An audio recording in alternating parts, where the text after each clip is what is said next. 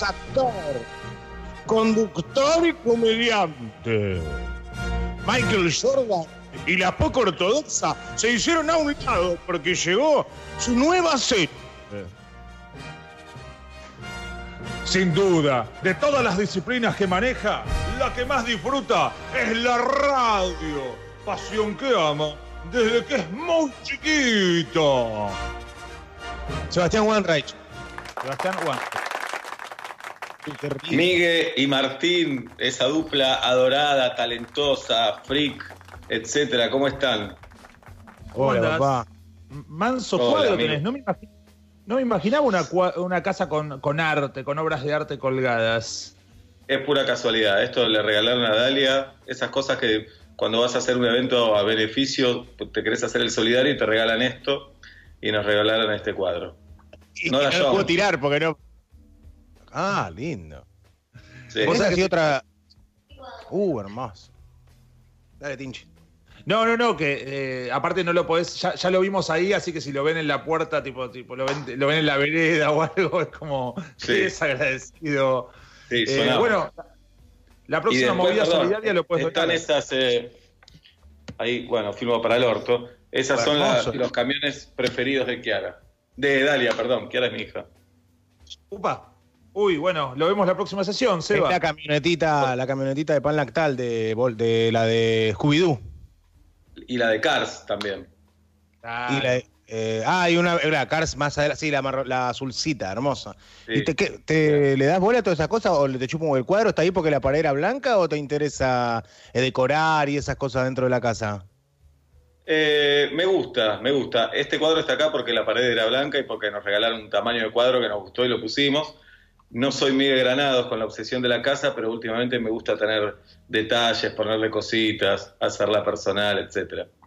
O sea, te agarró más por el lado de la decoración, no tanto de la construcción, de, viste, Miguel le gusta estar en obra, le gusta meter, como dice, che, acá faltan un par de albaniles que, trabajen y, que, hagan cosas. Le, gusta el quilombo. Eh, a vos, o sea, no te gusta tanto, pero por ahí una decoración sí te engancha. Sí, la verdad cuando me mudé a esta casa había una parrilla eh, aprendí a hacer asados, hago todas las semanas ahora, la parrilla estaba hecha mierda. Y dije, no, vamos a poner una buena parrilla, cambié la... Yo no hice nada, obviamente, pero vino gente, hizo una parrilla buenísima, una buena manija, una bien, bien hecha, ¿viste? Y me compré las boludeces para hacer bien el asado y esas cosas. Che, arranco por una pregunta que sería una pregunta que habitualmente haría Miguel, pero me, interesa hacértela. Eh, vos sos de los privilegiados que desde hace un unos cuantos años, no solo labura de lo que le gusta, sino que te va muy bien, eh, tenés la posibilidad de por ahí elegir laburos, de hacer cosas y seguramente, de, no sé, de, ganar una, buena guita, digamos, en comparación con el resto del, mundo que, este, que, le cueste y demás.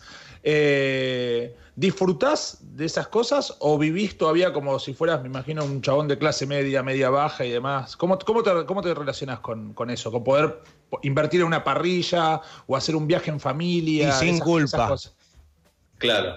Bueno, yo vengo de clase media, nunca nos faltó nada, nunca sobró, pero una clase media, digamos, tranquila, nos íbamos de vacaciones y todas esas cosas, pero no, no, éramos clase media alta, clase media. Eh, y al principio lo viví con sorpresa, como no podía creer, y con la sensación de que esto se iba a terminar. Esa sensación todavía la vivo. Al principio también lo sentí con un poco de culpa, y con los años lo, empecé a disfrutar, Martín, con la parrilla, con el viaje, siempre igual, eh, sabiendo que lo estoy disfrutando, ¿entendés? Siempre consciente de la lo doy como normal, natural, que me parece que está bien, porque la culpa es un sentimiento de pero me parece que no te culpa, es un psicópata. Entonces hay que encontrar un equilibrio ahí que, te, maneje por la realidad, sobre todo eh, eh, en esta situación donde la mayoría entonces hay que ser consciente de lo que uno tiene, disfrutarlo sin culpa y tratar de ayudar a todo el que puedas ayudar. Tampoco soy Bill Gates, No, ¿se cortó o estoy flasheando yo? ¿Se está cortando un poquito o estoy flasheando? Hola, no, se me cortó. Seba, se me cortó yo, yo, yo. Ah, perdón. Che, Seba, ¿estás ahí entonces? Yo estoy acá. ¿Te todo? Perfecto. Después te voy a hacer algunas preguntas puntuales de la serie eh, para ver cuántas tienen que ver con vos, y sin spoilear, o por supuesto. Pero antes te quiero preguntar otra cosa que tiene que ver con la línea de Martín también. Que cuándo fue, en qué momento fue o en qué edad te agarró lo que, lo que, de decir, bueno, ya está, estoy viviendo de lo que me gusta, me puedo ir de vacaciones y listo, vamos por acá. ¿En qué edad te agarró o dónde? ¿En qué laburo?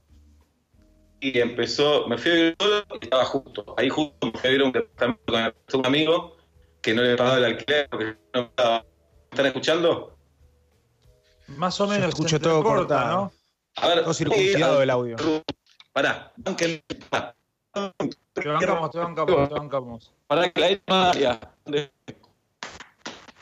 Se corta más que mi vecino el emo. Eh, se escucha todo entrecortado. ahí, ahí. Acá estoy echando a el router.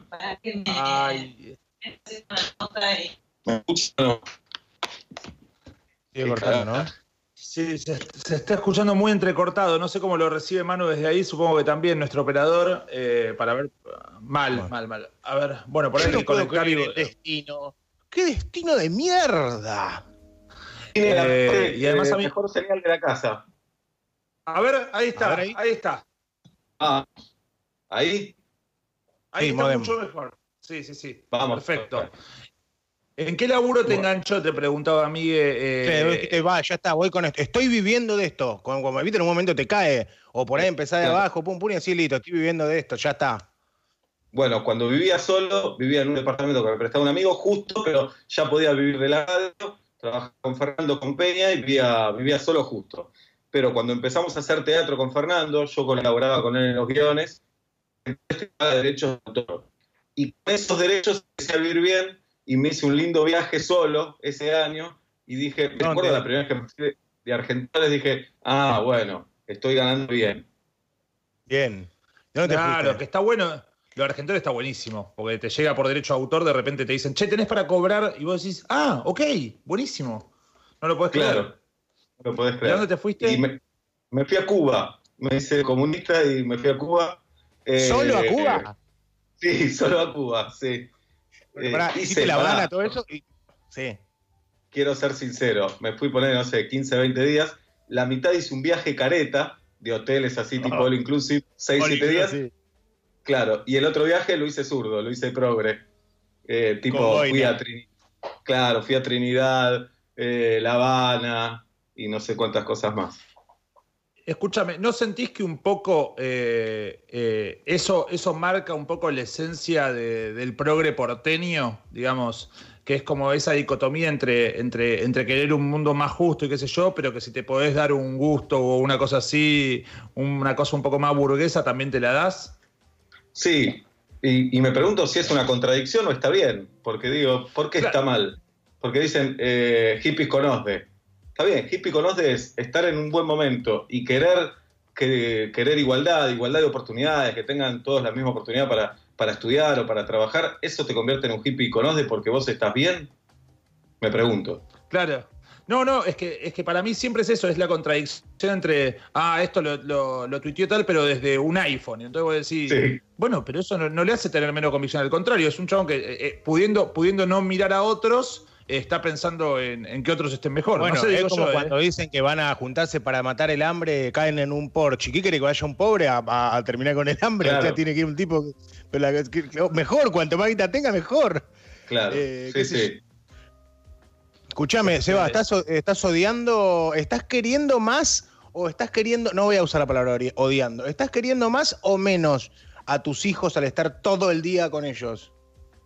Eh, y tiene vaivenes, el sentimiento tiene, tiene pasión, eh, no, los amo profundamente y con locura, pero hay dos momentos críticos. Uno es este, cuando digo, bueno, 11 menos 20, despiértense, loco. Vamos, arriba, porque después se duerme muy tarde.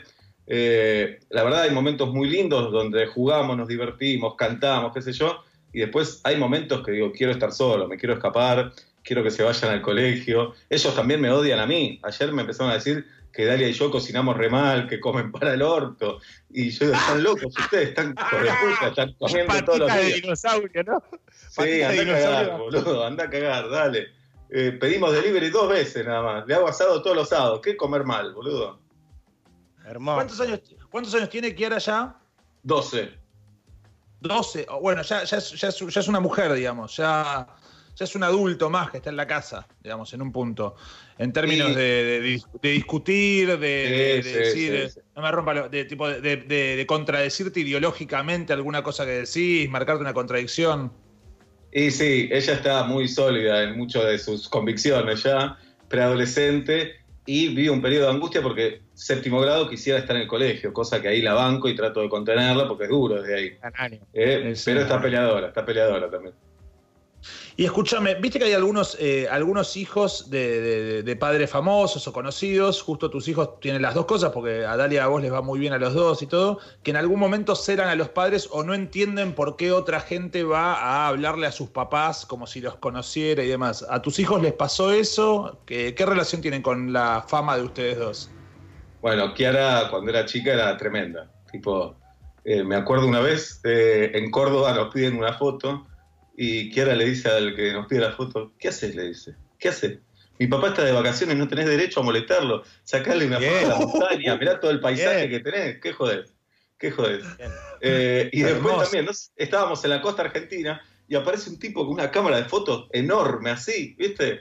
Eh, y dice, aprovecho para sacarte una foto. ¿Qué aprovecho? Le dice Kiara, estamos de vacaciones, ¿qué vas a aprovechar? Salí de acá, ¿viste? Eh, y la verdad que la amo. ¿Cómo?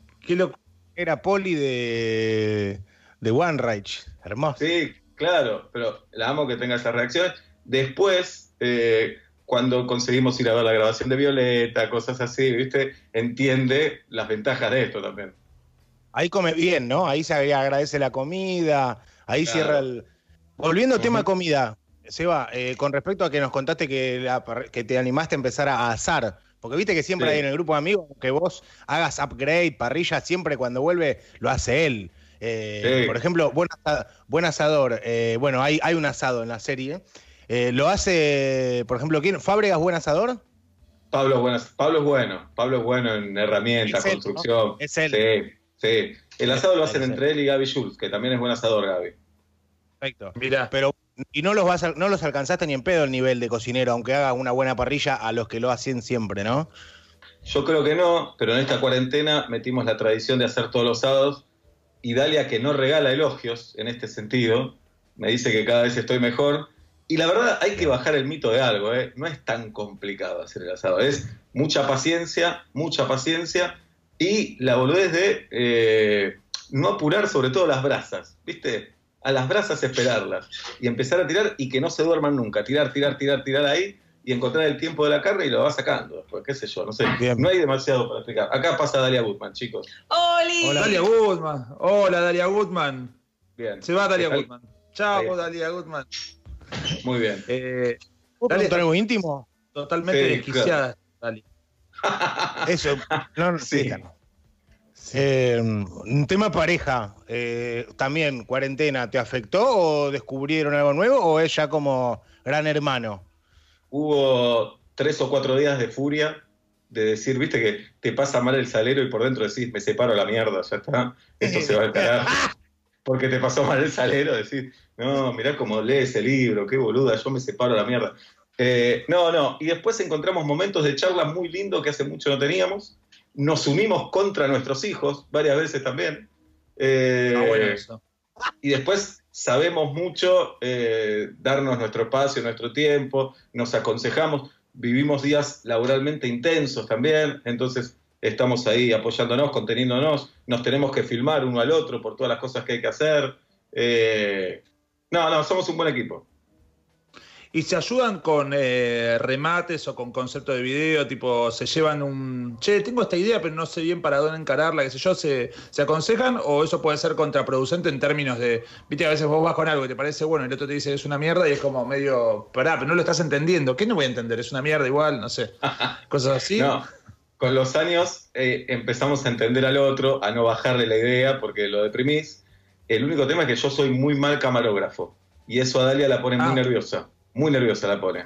Entonces, eh, eh, no sé, la grabo, eh, todo un remate, un mini monologuito, un texto, y se ve un poquito de una ventana que no se tenía que ver.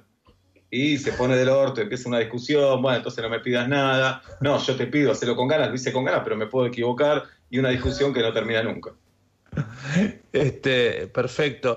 Y escúchame, yendo un poco a lo, que hablabas de Fernando Peña, nosotros, viste, eh, con el programa, como en una primera instancia, sobre todo con cartuchos, había, había mucha presencia de, voces y de eh, personajes, vamos a decir, o lo que sea. Eh, nos cayó una comparación como, che, después de mucho tiempo, ustedes en cartuchas hacen personajes yo como Peña, bla, lo que sea, pero ni Miguel ni, pero ni Miguel ni yo eh, fuimos grandes oyentes. Digo, creo, Miguel, que escuchábamos como fragmentos, alguna cosa grabada, viste que circulaban audios y todo. Eh, yo lo fui a ver al teatro un par de veces y qué sé yo. Pero esa experiencia, primero, ¿cómo llegaste a laburar con, con Peña? Que me imagino un personaje con mil aristas, digamos, eh, eh, me imagino, no, lo sé, y, con el que podías amarte y odiarte en el mismo día, en la misma hora. ¿Cómo llegaste a laburar ahí y, qué sacaste de ahí?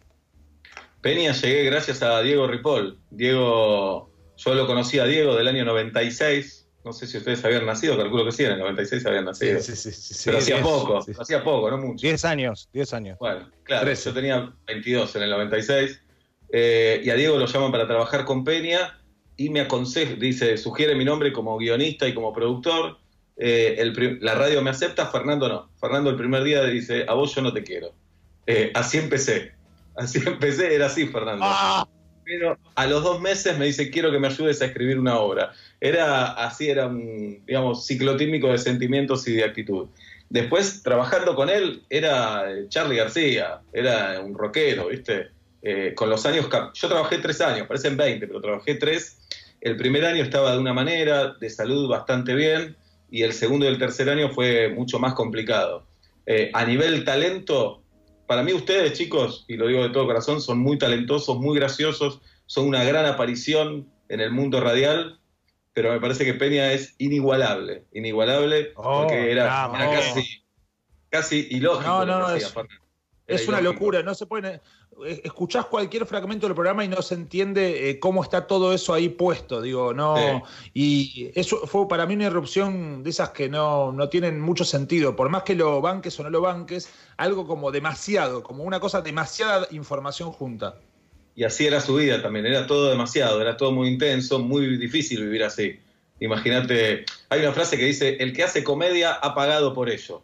Eh, y me parece que Fernando eh, había pagado por todo eso, le había sufrido mucho, eh, estaba muy acompañado, muy solo a la vez, eh, tenía un tema de competencia con sus personajes y a la vez era como un incomprendido, me parece, y era una persona sincera, cruel, súper talentosa, tierna, a veces agresiva, a veces un revolucionario, a veces muy facho, era todo, Fernando, ¿viste?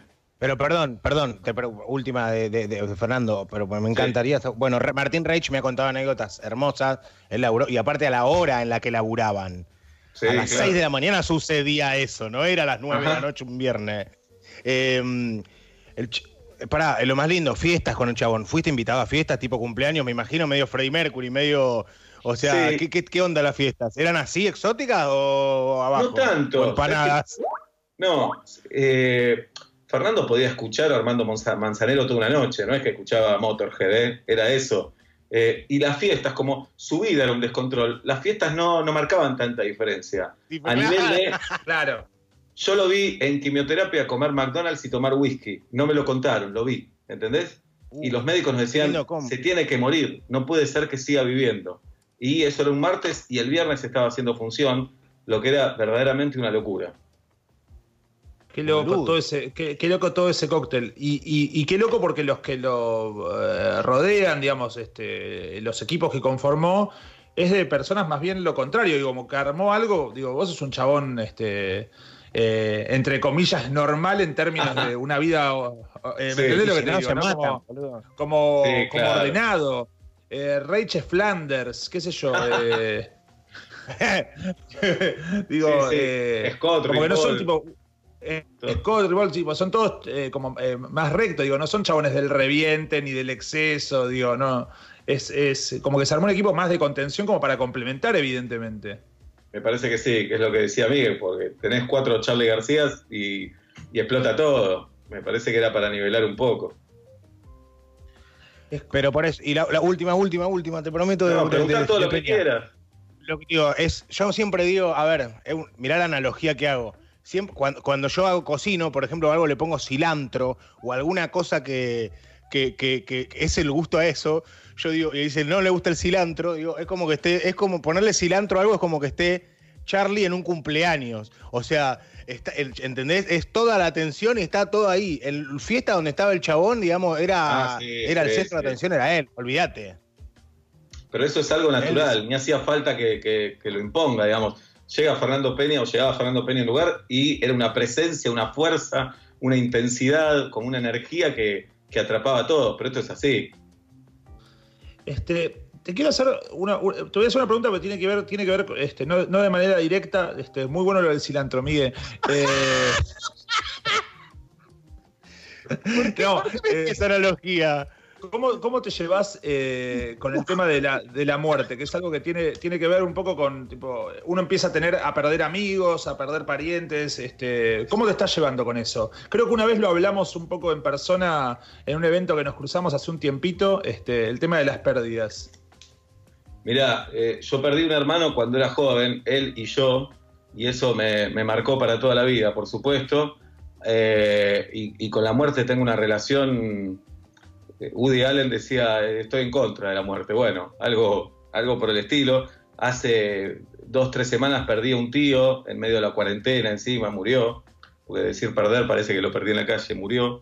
Nada, y me permito hacer chistes, jodas, pero porque es un, porque no me queda otra, porque es una, causa perdida, porque, porque es una derrota, porque es un poco de alivio hacer chiste y de, resignación. ¿Qué vas a hacer ante la muerte? A veces tengo miedo, pero la mayoría de las veces lo tomo en joda o directamente me hago el boludo, que me parece que nos pasa a todos. Por eso hacemos estas cosas, para distraernos de que nos vamos a morir y de que se van a morir la gente que queremos también.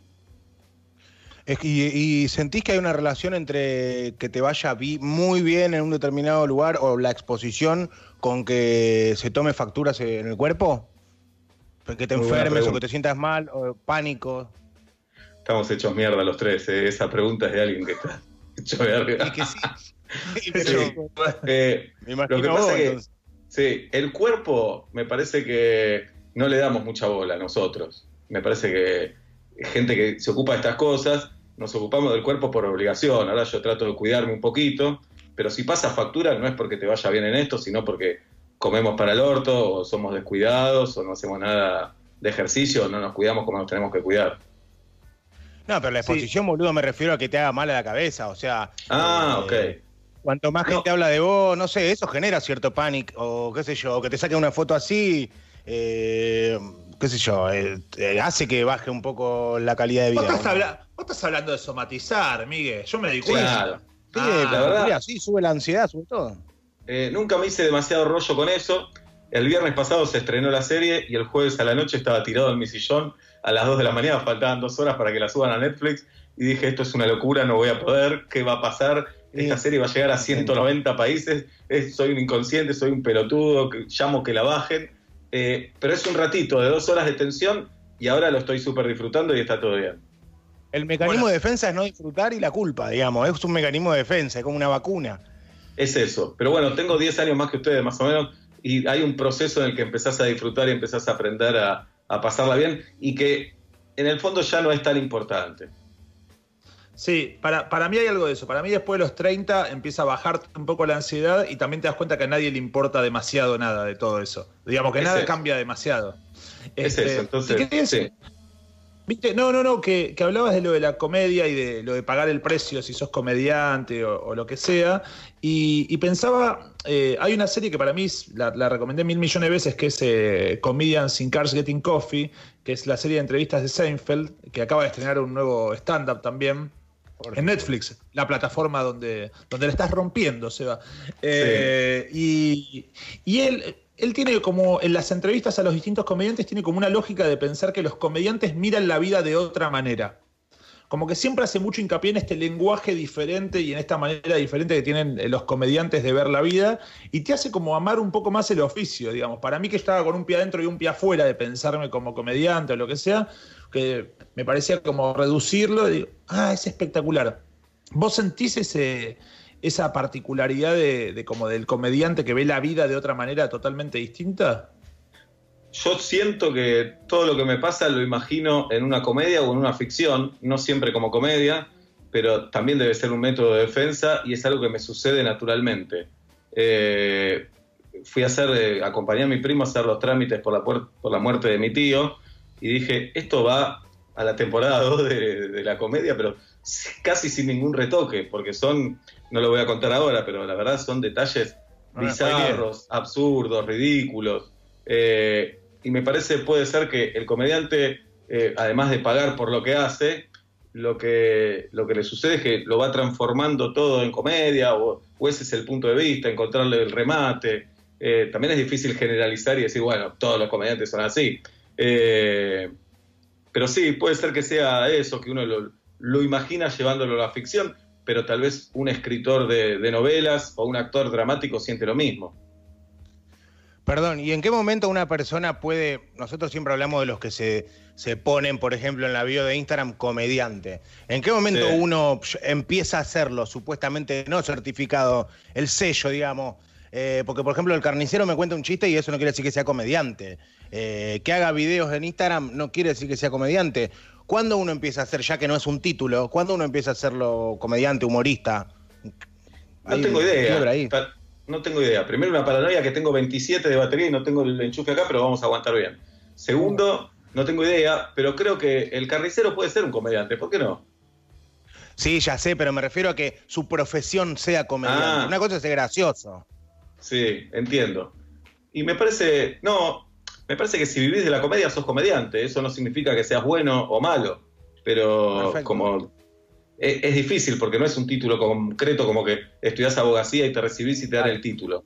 Eh, pero me parece que al vivir de esto ya sos profesional, por lo menos. Sí, a mí me pasa lo mismo con, la palabra artista, que siempre se usa como adjetivo calificativo, como si alguien es un artista implica como que es bueno, y para mí artista es un oficio, digamos, es una manera de entender eh, la vida, digo, poder ser un buen artista o un artista de verga, digamos. Y, sí, total. Entonces, pero bueno, hay como, hay como un poco de prurito con esas denominaciones, ¿no? Como si vos decís que sos comediante implica que tenés que hacer reír, eh, y eso es subjetivo, digamos. Este, ¿Cómo estás viviendo ahora? Vos decís, bueno, estabas ansioso, estabas dos horas antes de que se estrene la serie, que es algo, primero que es la primera producción así de, una serie de comedia eh, de Netflix en Argentina. Eh, Netflix tiene unos antecedentes este, previos de producción, este, algunos más fallidos, otros más exitosos. Eh, se estrena la serie. ¿cómo, ¿Cómo estás viviendo? ¿Qué va? ¿Una semana que se estrenó? Eh, mañana se cumple una semana, porque arrancó el viernes a las 4 de la mañana. Hoy me desperté ya tenía mensajes de los productores que me mandan la captura mostrando que es la más vista en Argentina, en Uruguay, ah, eh, que recibimos mensajes, mensajes de todas partes del mundo. Eh, la verdad que la noche anterior al estreno, Hernán Garzuni, director de, la comedia, me dice, prepárate porque yo siento que va a explotar, me dice porque se estrena un feriado, en cuarentena. yo también sabía que iba a tener repercusión, Netflix es, brutal la plataforma, la verdad no esperábamos tanto, estamos superados y sobre todo, a mí me gusta mucho la serie, me gusta cómo quedó, me encanta todo lo que pasa en la serie, pero no esperaba tanta unanimidad de, comentarios. Hay un, como un 99% de gente que le gusta mucho y eso me pone muy contento, ¿para qué negarlo? Aparte, es, es, como un momento de sensibilidad, bueno, está bien la cuarentena, pero hay como un momento de sensibilidad que, y que, también toca ese tema, porque no te vas a sensibilizar con la de Jordan, que también yo estoy enloquecido con esa. te agarra en un momento que te agarra en el sillón y te hunde más o te hace levantarte un poquito, pero te mantiene una... A mí me encantó, loco. Eh, te muy identificado. Sí, sí, pero fuera de eso, para no, no, no, que no sea tipo como que me gustó porque tiene que ver conmigo. Fuera de eso, digo, me a nivel, no sé, de serie me encantó. A mí me, gustan las cosas tiernas y, de antihéroes y de amor. Eh, o sea, me encantan las comedias románticas y esas cosas. Eh, la verdad me encantó. Y la parte la vi en plan familiar y la disfrutamos un montón, boludo. Y escúchame, eso fue como, dijiste, la empiezo, empiezo a escribir algo así porque sí, o esos vienen y te dicen, tenés que escribir algo, empezá. Porque es distinto cuando es un laburo que cuando te gusta, ¿viste? de arranque. En realidad vino Alejandro de Gracia, que es uno de los productores de la serie, y nos dijo a Hernán y a mí, eh, hagan una comedia. Y bueno, y con Hernán pensamos el mundo de la comedia, el tono que le queríamos dar, el mundo del personaje, y a partir de ahí eh, dividimos tareas, yo escribo los guiones Hernán dirige, que es un capo, porque la realización que tiene la serie, y lo digo sin, sin ninguna vergüenza, le pasa el trapo, me parece, a casi todas las comedias que vemos. En lo que es realización, es tremenda. Eh, no, y en la mitad nos enteramos que iba a ser en Netflix. Al principio no teníamos plataforma y la producción lo ofrecía y bueno, y se cerró con Netflix, lo que nos puso una inyección más de, energía. Eh, y yo sabía que quería que fuera una comedia, eh, pero naturalmente también voy hacia el lado de la melancolía que me encanta. Entonces, la mezcla de comedia y melancolía y nostalgia a mí me gusta, me gusta ir por tocar otras teclas, otros matices. Eh, y Hernán después lo sabe narrar perfecto con la cámara, así que me parece que, es genial. Y hay una combinación muy linda que en una plataforma, en una corporación mundial tan importante como Netflix, trabajamos con total independencia. Eso es espectacular. Quisimos hacer esta serie, esta comedia. Entonces, es la mejor manera de ser independiente. Haces lo que crees en una plataforma mundial. Sí. Y escuchá, eso, eso para, una cosa, para, no, porque por ahí, por ahí la gente que nos está escuchando no, por ahí no entiende el valor de eso, pero trabajar en un medio y hacer lo que querés, ya sea una serie o un programa, por ejemplo, nosotros acá en, en Vortex, en el programa, este, decimos absolutamente lo que queremos, nunca tenemos que pedir permiso para decir nada ni, ni dar ninguna explicación. Yo supongo que vos en la radio lo mismo, y hacerlo en una ficción es muy difícil también, porque siempre hay alguien que opina y, y generalmente hay alguien que no sabe qué opina. Sí, en realidad sí opinaban, cosa que es lógica, eh, pero intercambiábamos opiniones. Y en algunas cosas decíamos, no, no tienen razón, y después nos damos cuenta que sí, ellos tenían razón. Eh, por ejemplo, la, primera conversación fue acerca de si tenía que ser particular o universal la serie. Y nosotros estábamos convencidos que tenía que ser particular. Tenía que mostrar la historia de este tipo, de este Sebastián con su mundo, porque es un error querer contentar a todo el mundo y hacer una serie universal porque no contentás a nadie y además lo que nos salía era esto. Así que sí, y después hubo alguna devolución con los guiones, pero la verdad nada imperativo, todo fue en el marco de la conversación y las grandes las decisiones las tomamos nosotros. Y escuchá, y en alguna, a, mí me pasó en muchas situaciones, bueno, en muchas series pasa cuando ves en pareja, que después de ver un capítulo o algo te replanteas, te das vuelta, te mirás y te replanteas algo, tipo al estilo de che, nosotros nos amamos tanto o ya es costumbre. Nosotros, eh, ¿entendés? Eh, después del guion, bueno, hay muchos artistas que se, la mujer se enteró de algo, el marido se enteró de algo en base a la letra de las canciones. Por ejemplo, nos contaba, no sé, eh, Coti o gente que ha venido al programa. Digamos, ¿Hay algo que te plantó tipo, te planteó tipo Dalia después de que, de que, de alguna cosa que escribiste? No, no, no. Hubo un par de silencios porque vimos los 10 capítulos juntos. Hubo un par de silencios ah. en algunas situaciones con Natalie eh, en el capítulo 9, no quiero spoilear, eh, y después en un par de capítulos eh, Chapo también. Entonces yo decía, le aviso antes, porque si le aviso antes de que tengo cola de paja. claro. Sí es ficción. Entonces no dije nada. Digo, no, este es un actor que está laburando. ¿Qué, le tengo que explicar? Pero hubo un silencio. pero no hay es que sí, sí, hay más de amor, hay, más amor que otra cosa. Sí, sí. Bueno, pero me parece que el amor puede molestar más que una calentura. Sí, De, hecho, este, con una exnovia que tenía, decíamos, en la vida real, no en la ficción, que por ahí a veces te puede poner peor, tipo, si estás en una fiesta, perdés, de vista a tu pareja y la ves como riéndose con alguien. muy, muy comprometida riéndose con alguien, ¿no? Claro, que, que chatee hablando de una serie con otra persona. Eh, no sé, que vayan al cine. Es más engaño que, que tu pareja vaya al cine con otro que le dé unos besos borracha en una fiesta, ¿o no? Y, pero igual. Ah, y depende, depende de lo que te conecte, creo que te, puede poner peor, ¿no? Dentro del acuerdo de, una filial. Ves a alguien como con una complicidad, con un código compartido con alguien, te puede, te puede afectar más, puede ser algo más, eh, más raro de procesar. Este, y, la parte del actor, a mí me pasó con, Mex, que también es amigo tuyo, eh, que... Está Mex. Sí. Ah, mira, no, no, llegué, no llegué todavía, no llegué. Eh, que como que siento que en un momento él, viste, cuando, cuando alguien es conductor, hay como una parte que, de la actuación que no terminás de entregarte del todo, ¿viste? Eh, que estás como con un, con un pie adentro y un pie afuera. Eh, y para meterte en una serie tenés que meterte de lleno, no, no hay manera de hacerlo a medias. Y yo siento que tanto Mex como vos como que de repente se metieron de lleno en actuar y a creérsela fuerte. ¿Vos lo sentís así? ¿Sentís que, que perdiste un prejuicio o que te mandaste o, siempre tuviste la misma relación? Sí, sí, en esta serie en Casi Feliz me metí de cabeza con todo. eh, y un par de días antes de entrar al rodaje, obviamente tenía miedo, angustia, ¿para qué hago esto? Es una mierda y todo eso. Y la llamé a la gran Nora Mosenko, maestra de, actores y actrices, y le dije, Nora, necesito una clase con vos y que me digas que estoy bien, dame confianza. Hermoso. Y Nora, ¿No es la ex de Mex también? Claro, claro.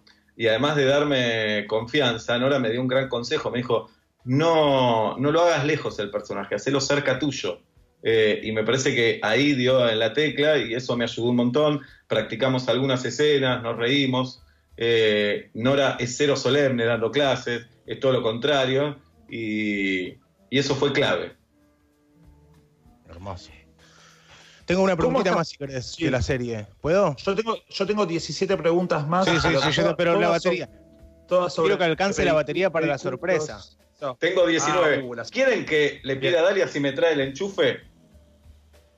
Y por las dudas, sí. Eh, por las dudas, como quiera vos. Espera, eh. Sí. Espérame, espérame. Sí, sí, sí. Te esperamos, te esperamos acá, te esperamos acá. Porque también la, lo de la, la, batería es, una, es un buen timing como para decir, bueno, ya está la nota, ya está. Eh, se tiró el lance. buscar el cargador. Es que Chicos, le, está gustando. Nos quiere, sí, decinos. Dalia está grabando algo. ¿Me bancan que yo busco el enchufe? Sí, por supuesto. llegamos con 20, llegamos con 20. No sé, no sé, que lo busque por las dudas. Ya tengo 19, eh, baja rápido. Bueno, te esperamos. Dale, voy. Mm, te esperamos. Te decía, Tincho. sí, decime. te quería decir yo a vos que me da mucha ternura que pidas permiso para hacer las notas, porque sos el co-conductor del programa junto conmigo. Eh, de hecho, yo soy el co-conductor del programa junto con vos. Y no pidas permiso, vos eh, decides lleno, directo. yo digo permiso, ¿sabes por qué? Eh, para captar la atención, punto uno. Para, para advertir y más con estos, con la verga esta descarga Ahí está. Que hay que meter, hay que clavar la, bandera, así tipo, esta tierra es mía, por un ratito, ¿entendés? Acá vengo. ¿eh? Ahí está. Te puedo decir algo, vos no necesitas captar la atención. Siempre está la atención puesta en vos, Rey, sos un sol. Bien. ¿Cómo te la, la, boca si te tengo al lado? Rampa. Rampa. Volvió Seba One con el cargador. Estamos hablando de la serie, estamos hablando de la profesión, de la familia, eh, de la comedia, de un montón de cosas. Bien, perfecto. Bien, ya está cargando, Ahí está, ahí está. Bien. Eh, ¿cuánta relación, ¿Cuánto de, relación tienen los viejos en la ficción, tus viejos en la ficción, que son espectaculares, con tus viejos? Eh, mis viejos en la ficción son, son Hugo Arana y Adriana Eisenberg, que son dos glorias de la actuación y del teatro argentino. Eh, mis viejos son José y Marta, eh, no, no, hay algún punto en contacto, pero no, no, es, es muy exagerado lo de la ficción, pero eh, yo creo que es, es, verdad, mirando la ficción te los crees, pero no, no, no hay un punto de contacto, me parece un poquito más estereotipado lo de la ficción.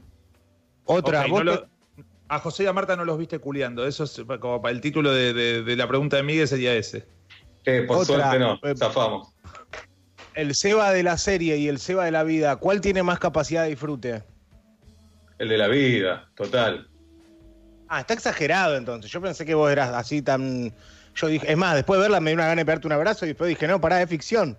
Es como que abrace a. claro, no sé.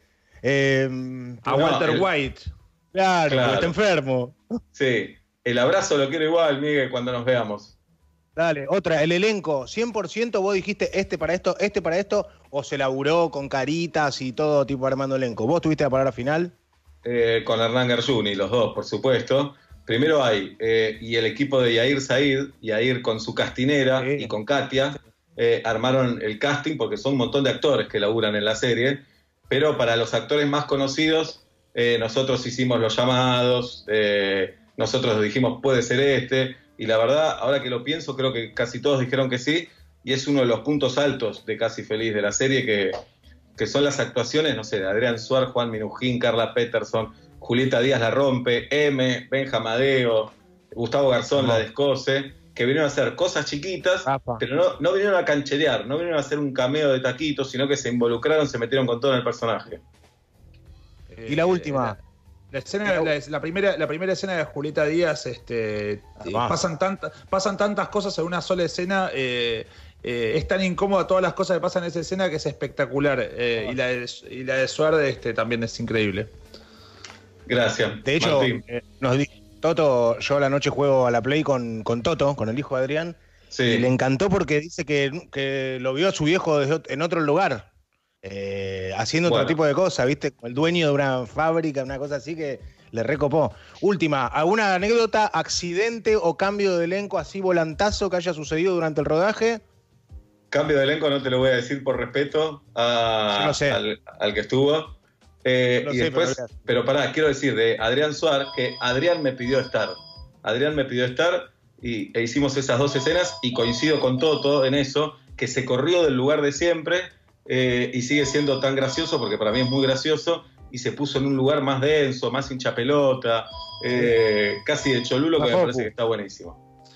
¿Es verdad que Adrián te pidió estar y te peleó la guita para que te pagues un poco más o no? Estamos arreglando esa guita, pero dije que con todo este quilombo, ahora que, que, espere. ¿Quién es el del telefonito? No, les cuento algo raro de la cuarentena, que es que a mi hijo le gusta hablar por teléfono de línea. Se volvió loco, cree que es un invento de hoy y habla con un amiguito por ahí. Espérenme, ¿eh? A ver. ¿Hola? No, no me contesta nadie. Claro, cosas que pasan siempre. perfecto. Eh, bueno. ¿estás feliz con el estreno de la serie? ¿Van a ser segunda temporada? ¿Ya está confirmado eso? Eh, no está confirmado. Yo solo les quiero decir que hoy me desperté a las 7 de la mañana y le mandé a, su, a tu amigo Santiago Koroski, le mandé una foto que decía documento Word, segunda temporada 2. Te anoté ya un ah. montón de ideas, escaletas, situaciones el arco narrativo, yo estoy remanija. Ah, ya estás manija. Sí, ¿Y cómo, se lo tomó, y, cómo ¿Y cómo se lo tomó Santi Kolowski eso? Justo empezamos la nota, no, no, llegué a no llegué a ver si me contestó. Bueno, pará, le preguntamos ahora en vivo. Eh, Santiago Kolowski, ¿estás ahí para charlar eh, con Sebastián Wanreich? El sombrilla, vos. Segunda temporada, eh, se cruzan en el aire de últimos cartuchos Sombrilla y Seba. Santiago, ¿estás ahí? Bien, está, bueno, está. bueno, está bueno. Está, bueno, está bueno, está bueno, está bueno. A nivel técnico salió muy bien. Hola, Santi. Hola. Hola. ¿Cómo estás, Korovsky? ¿Todo bien? ¿Cómo estás? Bien, ¿y ustedes? ¿Qué hemos... ¿Te llegó, Santi? Sí, te mandé unos corazoncitos, no sabía qué ah, decir. Está bien, no, yo bueno, para, que te pongas manija vos también. Sí, sí, re, re. Bien. Che, es un momento de los, de los, de los más emocionantes. El teléfono nuevo. Hola. Uy. No, no contesta nadie, no sé qué pasa. Bueno. Bien, qué buen momento real. Sí, re es, un es un momento de máxima emoción, ¿eh? Después del estreno de la serie se encuentran Santi Korowski y Sebastián Wanreich. Ah, a ver, ¿qué tienen para decirse, chicos? Bueno, eh, yo no lo, no lo conocía mucho a Santi en la intimidad, pero confiaba en sus dotes actorales y por suerte no nos equivocamos. Eh, Hernán Garzuni me dijo, estaría bueno que tenga, que no sea un nombre tipo Tomás, eh, Matías, que tenga un apodo, y se me ocurrió sombrilla. Me gusta la palabra y me parece que su cuerpo es como una sombrilla cerrada también. Eh, bueno, y creo que es como la gran revelación de la serie, que la rompe, y de hecho en los últimos días de rodaje nos decíamos, nos quedamos con las ganas de hacer más escenas, así que ojalá haya segunda temporada, que él quiera estar, que él quiera estar. Sí, sí. Vamos todavía. Arreglamos la guita y eso. Sí. claro. Y vamos a tener más escenas, obviamente. Vamos. Santi, vos tenías, o sea, la explicación de que se llame sombrilla es que te gusta la palabra, porque Santi estaba muy dubitativo porque se lo pregunta mucha gente en las redes sociales, Santi está inventando historias, este ¿Cuál es la explicación?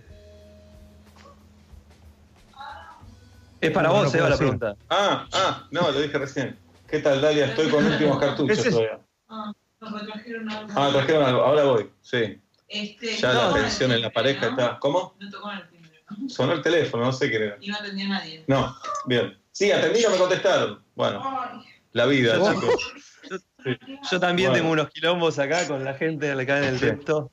Bueno, les decía, Santi, quédate soltero. No. Bueno, eh, no, no, lo veo. Me gusta la palabra sombrilla y me parece que el parado es como un palo de sombrilla también, alto, flaco y todo eso. Es muy emocionante lo que está pasando la nota. Sí, sí, sí, es, un momento increíble. ¿Vos sabés que esto, pretendía, Sebas, Santi, esto pretendía ser un momento emotivo, eh, como una gran sorpresa, y justo 30 segundos antes de que salga Santi, eh, Seba nombró a Santi y empezamos a hablar de Santi, entonces ya como se perdió el punch de la, de la el único sorpresa. posible. No, para mí lo hace más emotivo, que yo sin saber lo nombré y, y justo aparece, le da más valor todavía. Sí, Le da más valor. Por ahí menos, men- menos Eh, comedia y más. ¿Qué, Martín? Hay, no, no, no. Si, si hay alguna suerte de celo, de resquemor, ya que eh, el astro indiscutido de la televisión argentina, la política y el fútbol, Marcelo Tinelli, destacó especialmente por sobre todo este casting maravilloso de actores, eh, destacó el trabajo de Santiago Korowski retuiteando. No es un dato menor, una nota de Clarín, me- medio con el que está enfrentado Marcelo Tinelli, pero bueno, se ve que la pasión por sombrilla. Y agregando excedió algo. Y agregando un texto, sí, sí, sí, fue fuerte. Sí, fue muy fuerte. Ya primero, que destaquen a un personaje de, de la serie me pone muy orgulloso porque habla de que la serie está atravesando límites. Después La Nación sacó una nota de 10 cosas de Sebastián en la vida real y en la ficción, como que ya se volvió una locura. Y me parece que sí, Santiago es una figura clave para que Tinelli vuelva al 13, porque estaba peleado. Yo creo que gracias a Bueno, Korowski ah, hay bailando por un sueño en el 2020. Hay algo de eso. Y a vos también te habló y vos lo apuraste un poco con el tema de los descensos también. No, lo de los apuraste ascensos. ahí. De, los ascensos. Porque nos quieren punguear el ascenso, pero bueno, no, no pasa nada. Ok, Está bien, ok. no, no- no No, era completamos esto en una cosa. No completamos esto en una cosa. futbolera que no le interesa a nadie, aparte. No, ya no, lo corriste- ya- ya- ya lo corrió Santiago políticamente a Marcelo con una cosa de, de San Lorenzo. no, porque yo quise hacer un Eh, chiste y los haters fuerte. empezaron a poner cosas y me, me puse muy paranoico de qué habrá pensado Marcelo sobre un chiste inocente No, que quise hacer. No, él se alegró porque sos de San Lorenzo. Sí, sí, pero después le invité a la cancha como una especie de chiste y la gente empezó, no, ah, tipo, se acabó la carrera, como en- entendieron cualquier Eh, cosa.